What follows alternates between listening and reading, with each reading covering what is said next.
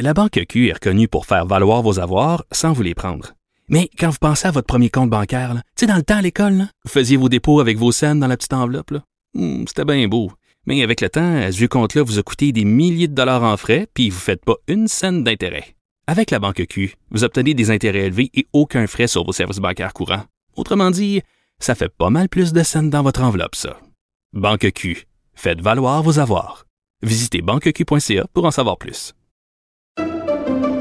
Pendant que votre attention est centrée sur cette voix qui vous parle ici, ou encore là, tout près ici, très loin là-bas, ou même très, très loin, Celle de Desjardins Entreprises est centrée sur plus de 400 000 entreprises partout autour de vous.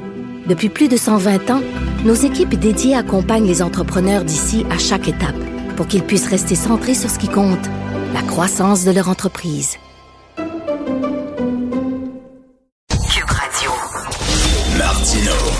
Ratez plus rien. Cette émission est aussi disponible en podcast dans la bibliothèque balado de l'application ou du site cul.radio. Alors, bien sûr, on revient sur les événements en Ukraine avec M. Yann Bro, chargé de cours au département de sciences politiques de l'UQAM et co-directeur de l'Observatoire de l'Eurasie. Bonjour, M. Bro. Bonjour, M. Martineau. Alors là, bon, M. Zelensky fait le tour. Là, moi, j'ai l'impression d'un gars dont la maison est en feu, hein, puis il va voir chacun de ses voisins en disant, ben viens m'aider à éteindre le feu chez nous. Et nous, on lui dit, non, nous autres, on va te donner de l'argent pour que tu aies acheté un extincteur, mais c'est ta guerre, éteins ton feu, euh, on, on va pas l'éteindre pour toi. C'est un peu ça, là, ce qui se passe. Euh, on peut voir ça comme ça, effectivement. Euh, c'est un appel presque désespéré à ce stade-ci. On sait que on voit passer sur les réseaux sociaux une quantité faramineuse de tracteurs qui tirent les tanks russes. On a des chiffres assez inquiétants sur le nombre de pertes du côté russe. On en a très peu, par contre, sur, le, sur, ce qui se passe du côté ukrainien. Puis on se demande combien de temps euh, la résistance assez héroïque là, à laquelle on assiste depuis trois semaines va pouvoir euh, tenir. L'économie ukrainienne va souffrir énormément. Cet effort de guerre-là ne peut pas s'éterniser. C'est normal que M. Zelensky cherche des appuis, même si on sent en même temps une irritation à voir les hésitations de l'OTAN de d'en faire plus euh, du côté ukrainien. Euh, mais en même temps, c'est clair depuis le début, Joe Biden le dit, on va pas euh, se lancer dans une confrontation directe avec la Russie et malgré toute l'horreur qui est provoquée par ce qui se sur le territoire ukrainien, l'idée qu'on puisse envoyer des chasseurs canadiens essayer de buter des chasseurs russes de l'autre côté de la frontière, ce serait une escalade qui serait extrêmement lourde de conséquences. Donc, donc je pense que M. Zelensky le fait, c'est qu'il est en train d'asseoir dans le long cours de l'histoire cette résistance-là ukrainienne qui va considérablement solidifier l'identité nationale euh, du pays, sans pour autant euh, vraiment espérer d'aide d'aide d'aide militaire supplémentaire. En même temps, pour voir comment l'opinion publique va euh, va agir de ce côté-là. On a vu hier les présidents de la Pologne, de la Slovaquie et de la République tchèque se déplacer héroïquement à Kiev même, essayer de soutenir le président Zelensky.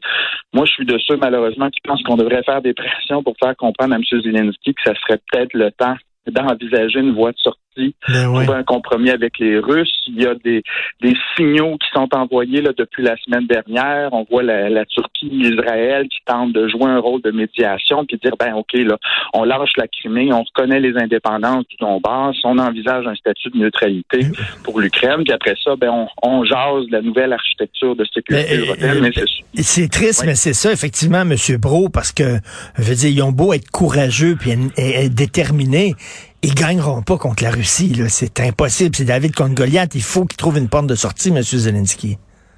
Ben absolument, il n'y aura pas le choix à terme. Là, on aimerait bien, on fantasme Oui. tout à l'idée de voir M. Poutine se faire traduire à la Cour internationale de justice, puis voir la Russie subir une leçon euh, d'humilité. Ça nous ferait, ça nous ferait immensément plaisir. Euh, il faut pas sous-estimer la résilience, même la résilience de l'économie russe. Euh, Richard, on a vu, on a bien parlé de cette résolution-là à l'Assemblée générale. Il y a que quatre États qui euh, refusaient de voter pour dénoncer l'agression, mais beaucoup d'abstention et non, non les moindres. Il y a la Chine, bien sûr, mais il y a l'Inde, il y a le Pakistan, il y a l'Iran.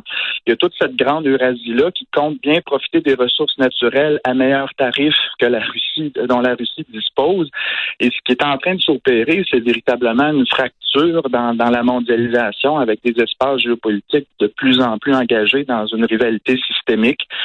Et, et, et, et le conflit ukrainien, finalement, c'est pas seulement le destin de l'Ukraine qui se joue, c'est l'ensemble de l'architecture de sécurité qui est en train de se redessiner sous nos yeux. Euh, écoutez, je veux, parce que je suis un petit peu perdu, là, on le sait, hein, euh, la première victime de la guerre, c'est la vérité. Euh, Bon, je, je, veux, je veux revenir sur cette histoire de d'une productrice russe qui a interrompu un journal télévisé avec un écriteau disant qu'elle était contre la guerre et tout. Euh, hier, on, on a su qu'elle a été mise à l'amende et libérée.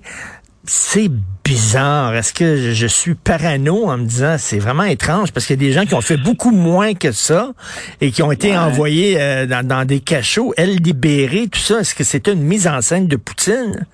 Ben oui et non. C'est-à-dire que l'histoire est drôlement relayée. C'est qu'il y a deux choses ici qu'il faut distinguer.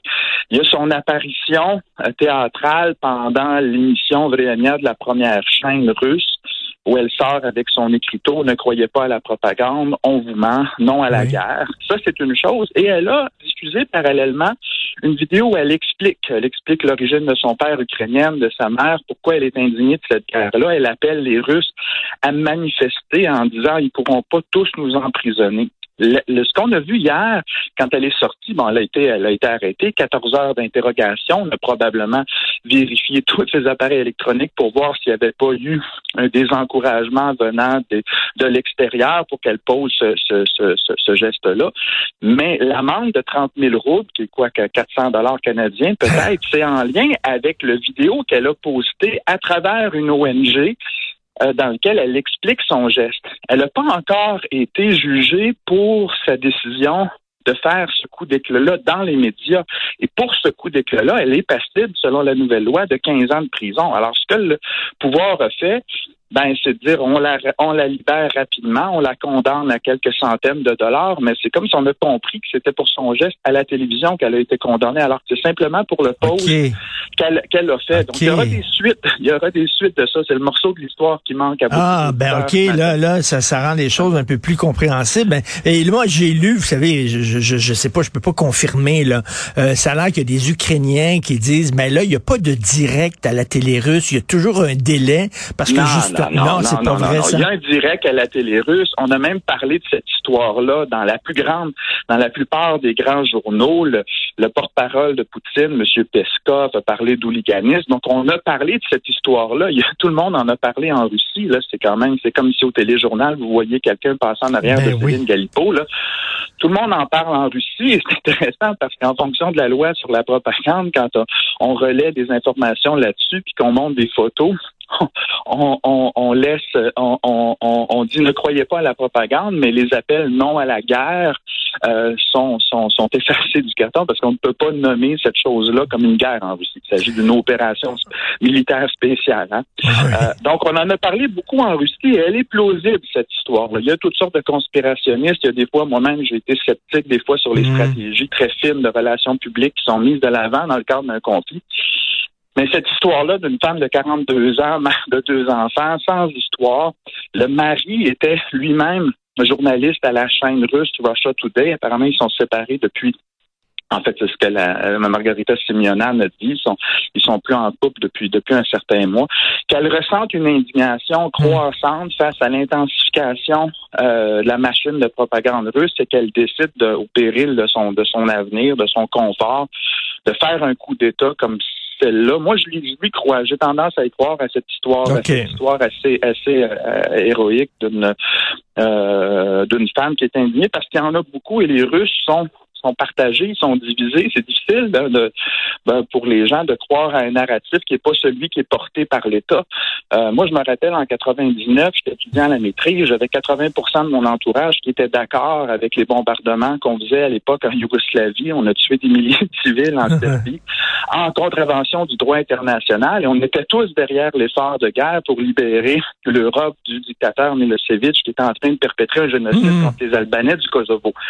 Euh, alors, si nous, avec toute notre liberté de presse, on arrive à se mobiliser dans un effort de guerre qui est illégal comme ça, on peut on peut comprendre qu'il y a des gens en Russie qui soutiennent encore Vladimir Poutine, mais la classe instruite, euh, qui elle a quand même accès à l'information qui vient de qui vient de l'extérieur, ce n'est pas les réseaux sociaux ont été largement euh, les médias sociaux occidentaux, Facebook, Twitter, TikTok, Instagram, sont euh, ont été fermés en Russie, mais l'Internet n'a pas encore été fermé. Donc, tous les Russes qui cherchent à avoir une représentation des choses selon ce qu'on décrit ici de, ce côté-ci à l'Ouest, ben, ils ont accès à cette information-là. Ils sont indignés de cette guerre-là pour la pour la majorité.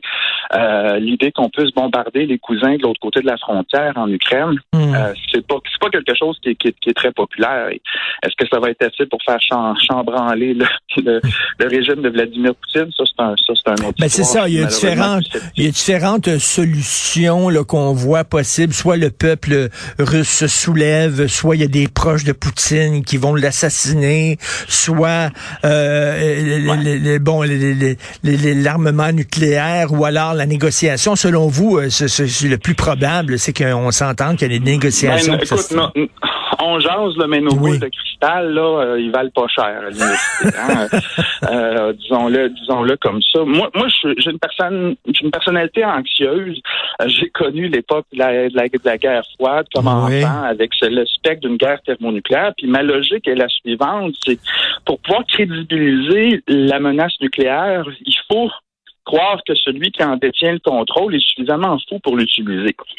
Et, et, et, le seul terrain sur lequel il y a encore une parité entre les Russes et les Américains, ben c'est au niveau des, des arsenaux stratégiques, des technologies de, de, missiles hypersoniques pour lesquelles les Russes ont investi beaucoup d'argent depuis 15 années et pour lesquels il existe, des stratèges le confirment, à ce jour, une certaine parité. On a à peu près 6000 ogives nucléaires de part et d'autre des vecteurs de lancement qui peuvent contourner les systèmes de défense antimissiles. Donc, pour, pour pouvoir négocier avec l'Occident, et c'est ce que Poutine souhaite faire depuis le mois de décembre quand il a soumis ses propositions pour des nouvelles garanties de sécurité en demandant à l'OTAN de ne plus s'élargir, en demandant même de ne plus stationner des troupes dans les nouveaux États admis depuis 99. Euh, ben, il faut crédibiliser cette menace-là. Alors, moi, tout ce discours-là, cette, cette, cette intimidation-là par la violence qui est faite en détruisant euh, des habitations, en évoquant des risques d'armes chimiques, euh, c'est comme s'il faut faire monter la confrontation mmh. pour, que la, pour que la menace nucléaire devienne suffisamment crédible pour mmh. qu'on accepte de s'asseoir avec les Russes ou peut-être même de s'asseoir avec les Ukrainiens puis les convaincre de lâcher euh, hmm. certains morceaux pour pas en arriver à un nouvel aménagement de paix. Donc, c'est ce qui rend, c'est ce qui rend cette escalade-là à la fois plausible et extrêmement inquiétante et, dangereuse. Je ne veux pas alarmer hmm. inutilement les auditeurs avec ça. Quand on parle de Poutine qui veut recréer l'URSS, là, on se calme les moteurs, là, aller en Georgie, en Moldavie, dans les Pays-Bas, il va en avoir plein ses shorts pour essayer de pouvoir contrôler les territoires qu'il occupe déjà. Les pertes sont lourdes. Moi, je ne pense pas que ça fasse partie euh, du plan de match, euh, ou, si ça, faisait partie du plan de match, il n'y aurait certainement pas la capacité militaire et économique euh, d'aller plus loin. Mais les chances qu'on soit malgré nous entraînés dans une confrontation directe, ben, elles augmentent d'heure en heure parce qu'à un moment donné, Poutine va vouloir taper sur les livraisons d'armes qui arrivent en provenance de ben Pologne.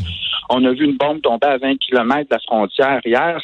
Est-ce que ça se pourrait qu'on teste les limites de l'OTAN et puis qu'on fasse tomber la bombe ou que par accident la bombe passe de l'autre côté? Tous les scénarios, on a vu un même épisode pendant la guerre froide, comment il y a eu des risques de dérapage. Donc tout ça, tout ça demeure anxiogène et ça fait trois semaines que je dors un peu, un peu tout croche à penser dans ma tête à tout ce qui peut, survenir dans les prochains jours, prochaines semaines. Euh, je peux vous comprendre. Et en terminant, rapide, c'est super intéressant ce que vous dites, M. Bro, vraiment, là. En terminant, est-ce que vous êtes surpris, étonné de, de, de la force de résistance des Ukrainiens? Est-ce que ça vous étonne? Oui, oui, oui. Moi, j'étais sûr. Ben, d'abord, j'étais étonné par la décision de M. Poutine de lancer cette attaque-là euh, il y a trois semaines. Je pensais, et je l'ai dit en nombre de maintes fois, maintes reprises, je pensais que c'était une stratégie de négociation que d'intimider par la force en montrant un peu l'étendue des forces conventionnelles qui pourraient être déployées. Donc, j'ai pas vu venir l'attaque euh, et je n'avais pas non plus vu venir la résistance euh, ukrainienne. Euh, même si ça fait sept ans que nos militaires font des formations sur le terrain, qu'il y a des, des transferts d'armes qui sont effectués, j'avais quand même l'impression que face à ben, devant Goliath, finalement, hein, on a une armée qui est beaucoup plus beaucoup plus forte que euh, le bon sens l'emporterait et qu'on disait, écoutez, euh, on peut pas se battre contre la con- con- contre, la Russie, il faut trouver euh, euh, il faut trouver un déménagement et cette, cette résistance-là très très très forte m'étonne. Euh, maintenant, est-ce qu'elle va tenir longtemps? On dirait que la vérité, c'est un peu la première victime de la guerre. Euh, c'est qu'on n'a pas beaucoup d'informations non, plus sur l'étendue des, euh, des, pertes militaires qui sont celles de l'armée ukrainienne. Donc, est-ce que ça peut tenir encore longtemps? J'en doute, euh, mais Hmm. il se peut que je sois surpris à nouveau, Ben- malheureusement. Euh, c'est super intéressant. Écoutez, euh, vos étudiants sont chanceux de vous avoir comme prof et Monsieur euh, Yann Bro, euh, quand mon émission est terminée, je pense que je vais aller chercher des somnifères parce que moi aussi j'ai de, de la difficulté à dormir. Puis vous m'avez pas aidé vraiment, là. Monsieur. Yann Bro, chargé de cours au département de sciences politiques de l'UCAM, co-directeur de l'Observatoire de l'Eurasie. Merci beaucoup. Merci. Un Bonne plaisir, journée. M. Martineau. Bonne Bonne journée.